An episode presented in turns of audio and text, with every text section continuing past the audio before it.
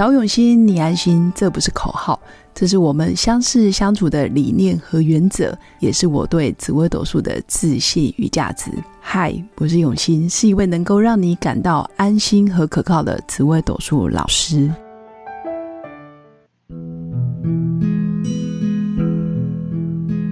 Hello，跟用心陪伴的新粉们，大家好，我是永新。这一集来跟新粉分享有关竞争心跑到了夫妻宫，在你的感情世界里面最容易出现的就是权力斗争，所以新粉不妨赶快把自己的命盘拿出来，先看一下，在你命宫的逆时针第三格就是命凶夫。好，夫妻宫的位置就是我们感情的对待关系。那夫妻宫也可以看出我喜欢的配偶，或者是我婚后结婚的运势，或者是我第一任婚姻状态会是什么样的模样。通常你可以看着你的夫妻宫，你就可以略知一二。这是一个比较快速，可以直接看你婚姻关系，或者是很直觉的去判断。但实际上，在婚姻状态到底是好？不好，或者是离婚还是不离婚，其实还是要同参整张命盘里面命宫的个性特质，还有我们所谓的十年大运、小运，还有流年，甚至包括每个宫位里面的四化，或者是命宫的四化、夫妻宫的四化，到底有没有互相干扰？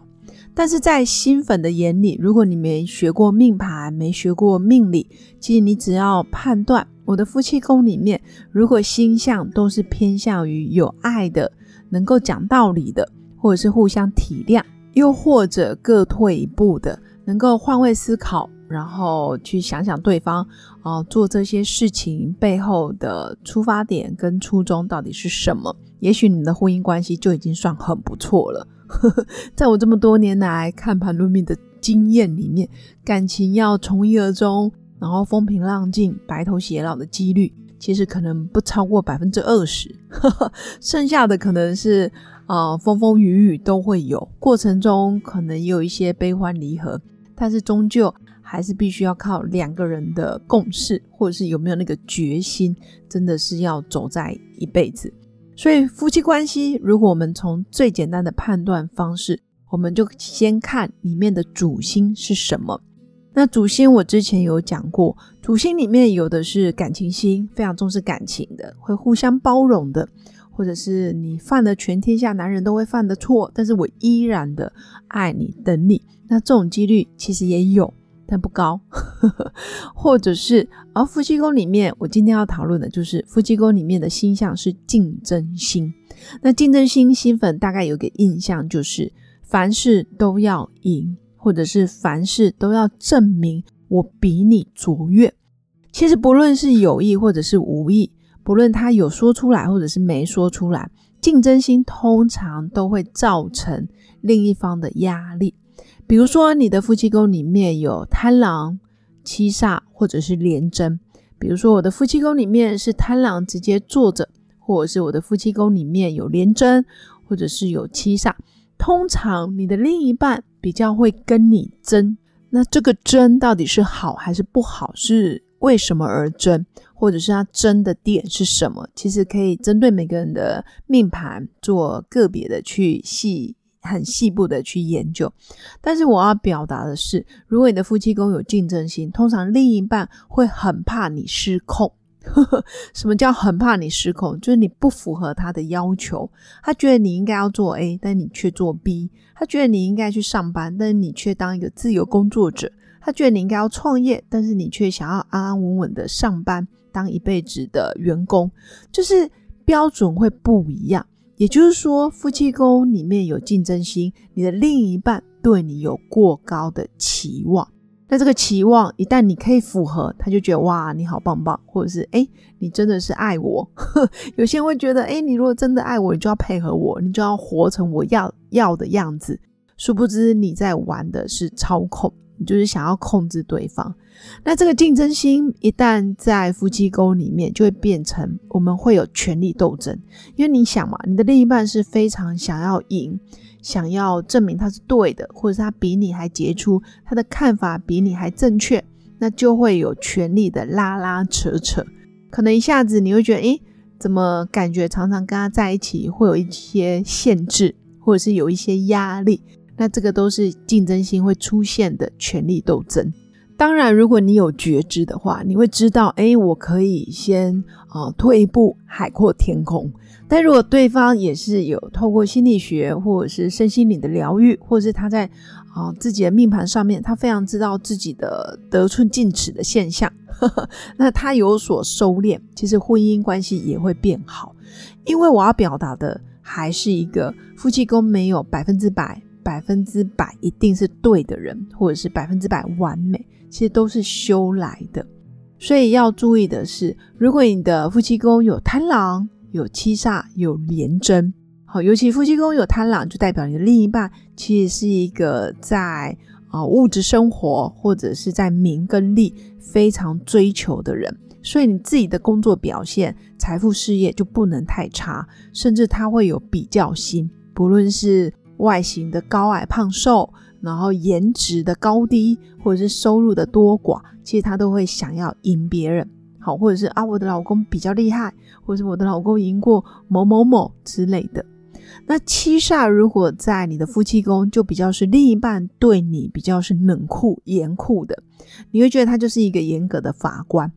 但是你会觉得，哎，我的配偶夫妻宫有七煞，我的配偶可能自己。可以有时候不守法，可他对你就是你一定要守法，就是就像我们常听到的一句叫做“只许州官放火，不许百姓点灯”。七煞的呈现方式比较是这一种叛逆的，实际上他有他内心的矛盾跟纠结。其实有时候权力斗争背后隐藏的意义，就代表其实这个人对自我的肯定或自我价值感不是太高。他其实要借由操控对方，或者是证明我是对的，我是赢的，或者是我比你还好，来证明自己是有价值的。所以，如果新粉可以看得懂这一点，其实有时候你在跟另一半拉拉扯扯，或者另一半在跟你玩输赢游戏、玩权力斗争的时候，你其实非常清楚，这时候其实他是自我价值感太低，他没办法借由自己来肯定自己。他就必须借由操控别人来提升自己的价值等等。那当然，第三颗星就是廉贞。廉贞这颗星跑到夫妻宫，那真的很恭喜你，